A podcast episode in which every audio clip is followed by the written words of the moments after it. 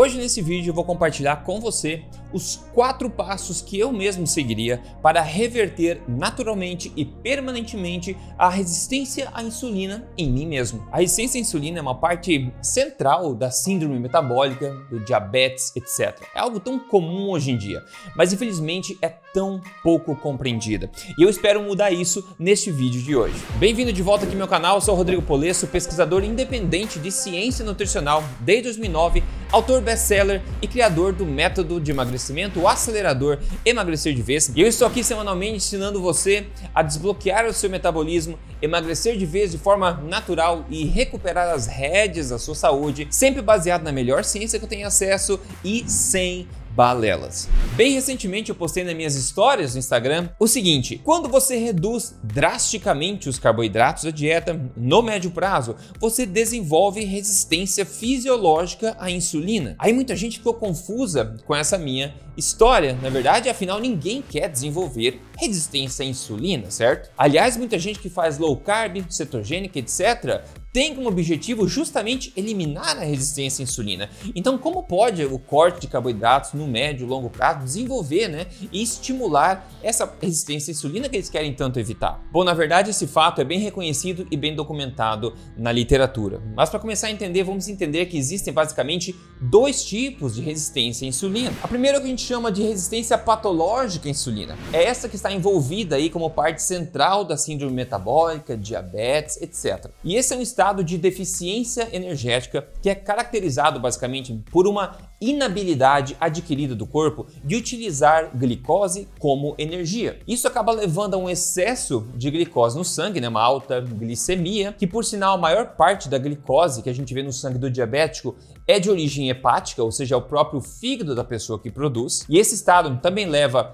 a uma hiperlipidemia, que é um altos níveis de ácidos graxos circulantes também na corrente sanguínea, e como resultado disso tudo, uma hiperinsulinemia, que são altos níveis de insulina no sangue sangue é um marcador importante de resistência à insulina. Porém, ao contrário do que é comumente postulado por aí, não há evidência nenhuma mostrando que a causa disso é o consumo dos carboidratos em si, mas sim por um conjunto de fatores que inclui notoriamente o consumo frequente de gorduras poliinsaturadas, por exemplo, os óleos vegetais que eu tanto falo aqui, uma dieta pobre em nutrientes de baixa qualidade, alto estresse e uma cascata inflamatória que decorre disso tudo. Veja, as gorduras no geral bloqueiam a ação da insulina direto no receptor, porém as gorduras poliinsaturadas têm um efeito ainda maior nesse bloqueio. E ainda por causa da sua alta peroxidabilidade, né, a sua alta facilidade de ser oxidada, essas gorduras poliinsaturadas promovem estresse oxidativo,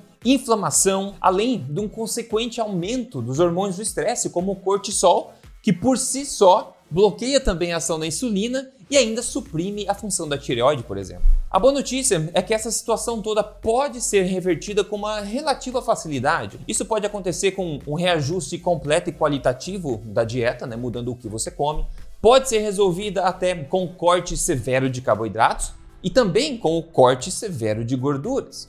Mas eu já falo mais sobre isso já já. O segundo tipo de resistência à insulina é o que eu mencionei na minha história, que é a resistência fisiológica à insulina. Essa é uma resposta natural e fisiológica do corpo que visa basicamente racionar o uso da glicose de forma que o seu uso possa ser priorizado pelos órgãos e tecidos que mais precisam dela no evento de existir pouca disponibilidade dela no sangue. Por exemplo, se você começar a comer muito pouco carboidrato, o corpo vai precisar responder dessa forma, de forma a racionar o uso desse substrato que agora é mais escasso no seu corpo. Veja, como a gente já sabe, glicose em si é sumariamente crucial para o funcionamento do nosso corpo e ela é necessária 100% do tempo, 24 horas por dia, 7 dias por semana, 365 dias por ano.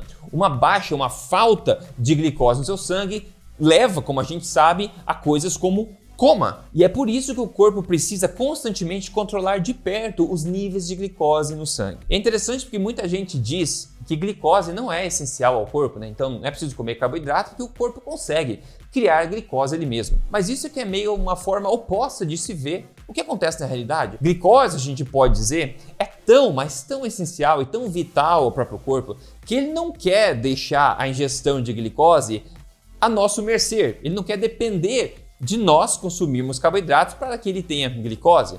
Então o corpo desenvolveu sistemas endógenos, né, ele mesmo, de produção de glicose. No caso, que haja falta exógena de glicose, ou seja, no caso da gente não consumir glicose, não ter acesso a glicose, carboidratos por aí, o corpo tem os seus próprios mecanismos né, de criação de glicose de forma endógena, dentro dele mesmo. Mas claro, tudo na vida tem um custo e esse tem um custo alto também. Quando você corta os carboidratos drasticamente, os seus níveis de glicose caem e o seu corpo torna os seus músculos e outros tecidos fisiologicamente resistentes à insulina, de forma a direcionar a pouca glicose que ainda existe para os órgãos mais importantes, como o cérebro e também os glóbulos vermelhos, etc. Na falta de glicose exógena do seu consumo de carboidratos, por exemplo, o corpo consegue fabricar ele mesmo essa glicose suficiente para continuar mantendo o corpo rodando através de um processo chamado de gliconeogênese. Porém, esse processo do corpo depende dos hormônios do estresse para. Hormônios que você deve ter ouvido falar, como o cortisol, né? a adrenalina e o glucagon. Ou seja, o seu corpo irá literalmente catabolizar aminoácidos e também partes de gorduras no corpo para gerar essa glicose de onde ela não existe. E esse estado agora de resistência fisiológica à insulina, né, estimulado pela falta do seu consumo de glicose, acaba sendo um grande sinal, né, um grande sinal de inanição e escassez para o corpo. E o corpo vai ouvir isso e começar os seus processos adaptativos a essa situação. E resultado disso são muitos os sintomas que geralmente são relatados por pessoas que seguem dietas com um corte drástico de carboidratos por mais tempo do que deveria, principalmente mulheres. Eu estou falando de sintomas como, por exemplo, a diminuição do metabolismo através da redução da função tireoidiana, a diminuição da temperatura basal do corpo, na verdade, e até dos batimentos cardíacos. A pessoa sente mais frio, muito mais facilmente, porque o metabolismo está desacelerando. Por quê? Para conseguir aumentar sua chance de sobreviver num ambiente de escassez onde falta glicose, por exemplo, né? onde você está queimando a gordura corporal, tentando fabricar glicose de onde não existe, e esses são sinais, como falei, de escassez, e o corpo interpreta eles, né? engatilhando os processos adaptativos aí que acabam gerando esses sintomas, como também a pele seca, na é verdade, queda de cabelo, piora no sono, piora no humor, mais ansiedade e irritabilidade, a menorreia do caso das mulheres, que é bastante sério, né? a falta da menstruação, perda de massa muscular, uma menor tolerância aos carboidratos e uma maior propensão ao ganho de peso quando você volta a comer de forma normal. Eu vi alguns desses efeitos colaterais em mim mesmo depois de anos fazendo dietas de baixo carboidrato. Por exemplo, eu vi em mim mesmo o reflexo dessa resistência fisiológica à insulina ao colocar um medidor contínuo de glicose no meu braço e segurar ele lá por algumas semanas. Eu comecei a ver que a minha glicemia, né, minha glicose em jejum estava alta à medida que eu segui em frente comendo pouco carboidrato, por exemplo. Isso é uma coisa que é muito pouco falada por aí pelo pessoal que promove low carb cetogênica, corte drástico de carboidrato carboidratos no longo prazo, né? E eu vi essa minha glicemia e também a minha hemoglobina glicada ambas caindo quando eu comecei a consumir corretamente, né, mais carboidratos bons na minha dieta. E essa indução à resistência fisiológica à insulina pelo corte de carboidratos, ela é bem documentada, mas frequentemente ignorada. Por exemplo, esse estudo de 2018 fala claramente que a resistência à insulina hepática, ou seja, no fígado e também nos músculos, ela é induzida em vários contextos, incluindo elevados níveis de oxidação de ácidos graxos, ou seja, quando falta carboidrato, o seu corpo começa a oxidar gordura com prioridade. Uma nota que vale adicionar aqui: para você emagrecer e queimar gordura corporal, você não precisa reduzir os carboidratos drasticamente. Mesmo se você consumir bastante carboidrato no seu dia a dia, o seu corpo sempre, sempre irá estar queimando gordura porque vários tecidos do corpo, como seus próprios músculos quando estão em repouso, eles preferem queimar gordura independente da quantidade de carboidratos disponíveis, ok? Então, para ficar as coisas um pouco mais claras, para emagrecer você não precisa cortar carboidratos, ok? Interessante que quando o corpo começa a oxidar ácidos graxos, gordura, muito mais que carboidratos, aí ele começa a sinalizar essa questão da resistência fisiológica à insulina, que pode ser um problema como a gente está vendo. Esse outro estudo aqui, de 2014, disse que a lipólise, ou seja, a quebra de gordura, né, para queima como energia no corpo, quando essa lipólise é aumentada, isso irá resultar em um aumento de ácidos graxos circulantes, que por sua vez pode induzir a resistência à insulina, como eu acabei de falar. Agora, uma coisa que pode chocar muita gente, que muita gente não tem a menor ideia, é que o maior consumo de carboidratos pode aumentar a tua sensibilidade à insulina. Isso nós não sabemos de hoje. Isso é conhecido literalmente desde o começo do século 20, na verdade, do final do século 19 ainda. Como, por exemplo, esse estudo conduzido em Londres, na Inglaterra, lá atrás na década de 30. Ele já diz o seguinte: Há muito tempo se é reconhecido no tratamento de diabetes que a composição da dieta tem grande efeito sobre a tolerância por carboidratos no diabético. É agora estabelecido que a tolerância por açúcar é comprometida por inanição, ou seja, jejum prolongado, não comer nada, né?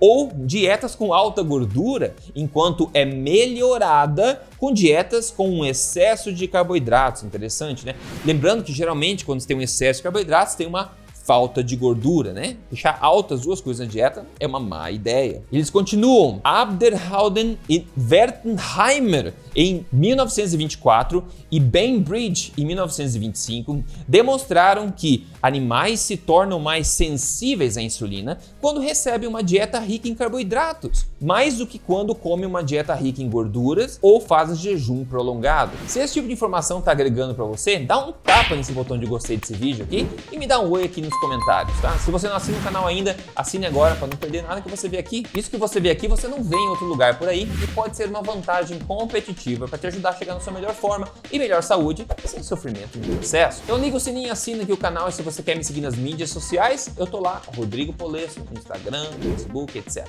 Esse outro estudo ainda de 1988 testou um grupo de idosos e um grupo de jovens, colocando-os em uma dieta de altíssimo carboidratos por alguns dias, 85% da dieta vindo de carboidratos, imagina. Eles viram que em ambos os casos houve um aumento da sensibilidade à insulina com isso e também um aumento da resposta das células beta no pâncreas à glicose. E quando eles colocaram o grupo de jovens uma dieta de mais baixo carboidratos, eles viram o oposto, viram uma piora da sensibilidade à insulina. Existe uma boa literatura apontando para isso e na verdade a gente vê que um aumento no consumo de carboidratos e não uma diminuição pode aumentar né, a tolerância a esses carboidratos e não a resistência a eles. Né? Agora, muita atenção: adicionar carboidratos simplesmente em cima de uma dieta problemática e ruim só vai piorar tudo. Dito isso, então, todo esse contexto, o que, que eu mesmo faria para reverter naturalmente e permanentemente a resistência à insulina em mim mesmo. Claro, lembre-se sempre que isso aqui é só uma informação, tem mero propósito educacional e você deve fazer tudo isso sempre com a ajuda de um profissional qualificado. Então, o primeiro passo aqui, antes mesmo de eu pensar em macronutrientes, né, em carboidratos, proteína, etc., em quanto de cada um, a primeira coisa a se fazer é fazer uma reforma qualitativa da dieta, basicamente focando 90% das suas calorias no consumo de alimentos da Fazenda do Éden, alimentos de verdade que eu tanto falo, e limitando a 10% no máximo das suas calorias a alimentos da fábrica do Éden, ou seja, ultraprocessados. Aliás, veja depois na descrição desse vídeo que eu vou deixar aqui é, outros vídeos meus onde eu explico e dou exemplos né, de proteínas, carboidratos e gorduras que você pode consumir como parte da Fazenda do Éden para não ficar dúvida e você saber exatamente o que fazer. Agora no passo 2 aqui, né, já ajustada a qualidade da alimentação no passo 1, um, nós precisamos lembrar que o alto consumo de gordura ou a alta oxidação de ácidos graxos no nosso sangue por si só bloqueia a metabolização da glicose, certo? E também bloqueia a insulina. Então, o que eu faria aqui basicamente é consumir aproximadamente 20% das minhas calorias de gorduras boas na minha dieta, ok? Fora isso, consumir no mínimo 2 gramas de proteína animal de qualidade por quilo de peso ideal por dia. E por final, preencher o resto das calorias com bons carboidratos até a saciedade. No passo 3, eu faria um jejum intermitente simples, pulando o café da manhã, por exemplo, umas três vezes por semana. Isso temporariamente, ok? Que pode ajudar nesse processo inicial.